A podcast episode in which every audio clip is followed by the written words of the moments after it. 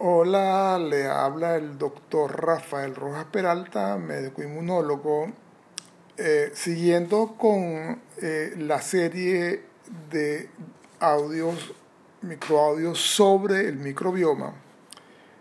Les voy a dar un, un segundo audio. El título es ¿Por qué debemos cuidar nuestro microbioma? ¿Eh? Para comenzar, quería insistirle en la definición y los conceptos del microbioma. Ya lo hemos dicho en conferencias anteriores, pero es bueno insistir de que son bacterias que se acumulan a nivel de diferentes partes del organismo, piel, faringe, boca, eh, colon, eh, área vaginal, siendo el más importante el microbioma que se localiza a nivel del, del colon. La primera pregunta que quiero formular y al mismo tiempo responder es cómo se forma este microbioma. Los primeros indicios que tenemos de formación del microbioma vienen a través de estudios muy controversiales, donde se dicen que a raíz del tercer trimestre del embarazo, o durante el tercer, trimestre del embarazo ya comienzan a haber bacterias y se ha detectado bacterias, bacterias no patógenas a nivel de la placenta. Pero insisto, esto es controversial. Lo que no es nada controversial es que durante el parto, sobre todo cuando se hace por vía vaginal, por vía normal, natural, ya se comienza el recién nacido a tener contactos con bacterias. Estas bacterias son básicamente lactobacilos que, se están, que colonizan la vagina de la madre. Esta configuración del microbioma va a ser diferente si el niño nació por vía vaginal o si nació por vía cesárea. Cuando el niño nace por vía cesárea, su microbioma está conformado por bacterias que se depositan a nivel de la piel de la madre o del mismo ambiente donde el recién nacido nace. De manera tal de que hay dos tipos de microbioma que después eh, eh, mm, nos extenderemos un poco más en este punto. El segundo factor importante es garantizar los primeros meses al nuestro recién nacido la lactancia materna. La lactancia materna ayuda a configurar un buen microbioma, hay aportes de lactobacilo y aportes de carbohidratos especiales que promueven el desarrollo de un microbioma sano. En la medida que avanzamos en edad, por supuesto, una alimentación adecuada con aporte de prebióticos, llámese fibras vegetales verde y amarillo, garantizan o nos facilitan la configuración de un microbioma adecuado. Y finalmente, para ayudar a formar este microbioma debemos de mantener una actividad física continua. Continua me refiero a hacerlo con cierta periodicidad. El sedentarismo no es una buena actitud para tener un buen microbioma. De manera tal de que ya entonces se comienza a configurar este microbioma durante los tres primeros meses de la etapa más importante y a raíz aproximadamente del, sexto, a, raíz aproximadamente a los seis años, ya la configuración del microbioma se asemeja mucho a la del adulto. Hay un detalle importante en la evolución. Durante toda la etapa de adolescencia adulto, el microbioma se mantiene hasta la edad, la tercera edad o el adulto mayor, donde comienza a modificarse la configuración del microbioma. Para tener un microbioma sano es indispensable dos características. Por una parte, debe haber diversidad de bacterias, diferentes tipos de bacterias. Y la segunda es poca variabilidad. Durante los primeros años, entonces tenemos un microbioma muy diverso de bacterias, pero que varía poco en el tiempo. Esta situación se revierte en la tercera edad, cuando comenzamos a ver que se pierde la diversidad bacteriana del microbioma y aumenta la variabilidad. Este concepto es importante porque esto repercute en la funcionalidad del microbioma en nuestra gente adultos mayores de tercera edad. La otra pregunta que surge es cómo preservarlo. Ya les he dado ciertos tips. Uno de ellos es, eh, es promover, favorecer el parto vaginal.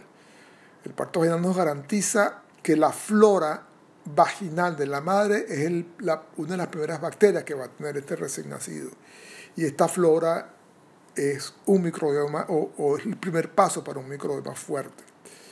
Lo segundo es promover uso intensivo de la lactancia materna, no solamente por todos estos factores emocionales, nutricionales que acompañan la lactancia materna, sino que la lactancia materna también es rico en lactobacilo y aparte de eso hay un aporte importante de carbohidratos, carbohidratos complejos, que facilitan la configuración de un microbioma realmente sano. Otro punto importante, debemos de evitar el uso de antibióticos durante los primeros meses de vida. Por supuesto, esto es dentro de ciertos límites, porque si hay una infección severa, no debemos dudar de usar el antibiótico. Pero no debemos de abusar del uso de antibióticos, porque cada vez que incorporamos antibióticos a un lactante menor o mayor, ya estamos contribuyendo a una mala configuración de este microbioma. Inclusive hay estudios muy serios, estudios prospectivos que se han seguido por 40, 50 años, en donde vemos enfermedades neurodegenerativas, inclusive enfermedades autoinmunes, y de repente durante los primeros meses de vida detectamos que este, este paciente, que en su época de, de, eh, de niñez, sus primeros meses de edad, eh, utilizaron muchos antibióticos en, el, en él, ¿no? de manera tal de que él configuró un microbioma inadecuado. La otra cosa para preservarlo es una alimentación rica en prebióticos, fibra, vegetales verdes, vegetales amarillos, y si es posible el uso de probióticos, también lo estamos recomendando nosotros, sobre todo para ayudar a preservar un buen microbioma. Y finalmente, para preservar este microbioma es indispensable mantener la actividad física, el ejercicio, dormir bien. Todas esas son eh, acciones, el ejercicio, el dormir bien, que permiten, fortalecen el microbioma de una manera adecuada. Ahora, la última pregunta que les tengo es por qué tenemos que preservar el microbioma. Lo tenemos que preservar primero porque un microbioma sano nos garantiza un sistema inmunológico adecuado.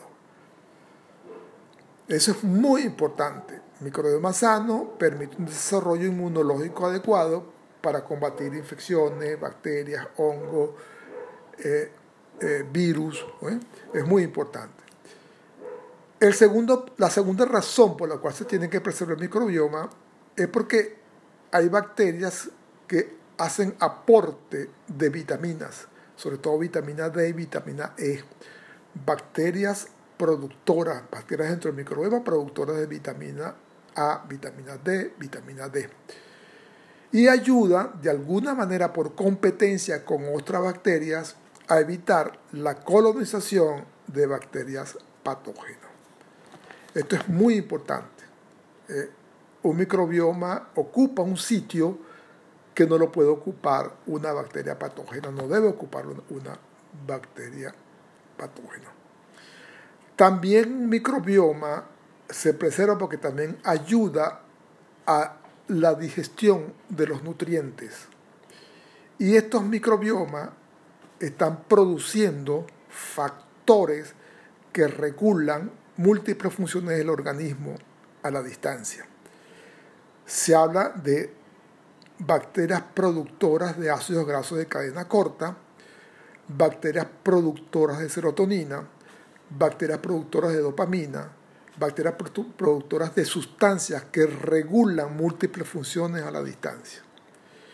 Es por eso que estamos viendo nosotros con mucha frecuencia una asociación entre microbioma eh, poco fortalecido, poco diverso y la presencia de diabetes, enfermedades metabólicas como el colesterol, como eh, eh, la hipercolesterolemia o el hígado graso. También se ha asociado mucho a problemas de microbioma con enfermedades cardiovasculares, incluyendo la hipertensión arterial, incluyendo la arteriosclerosis.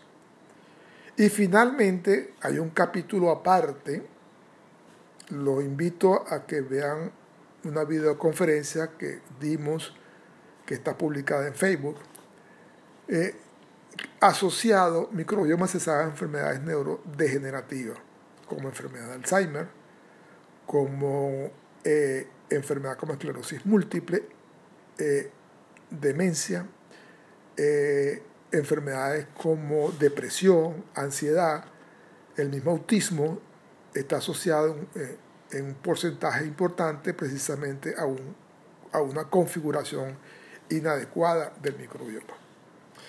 De manera tal que entonces voy a parar acá para entonces invitarlo para el próximo video que va a ser la tercera parte de esta historia que se llama microbioma y por qué es importante para nosotros.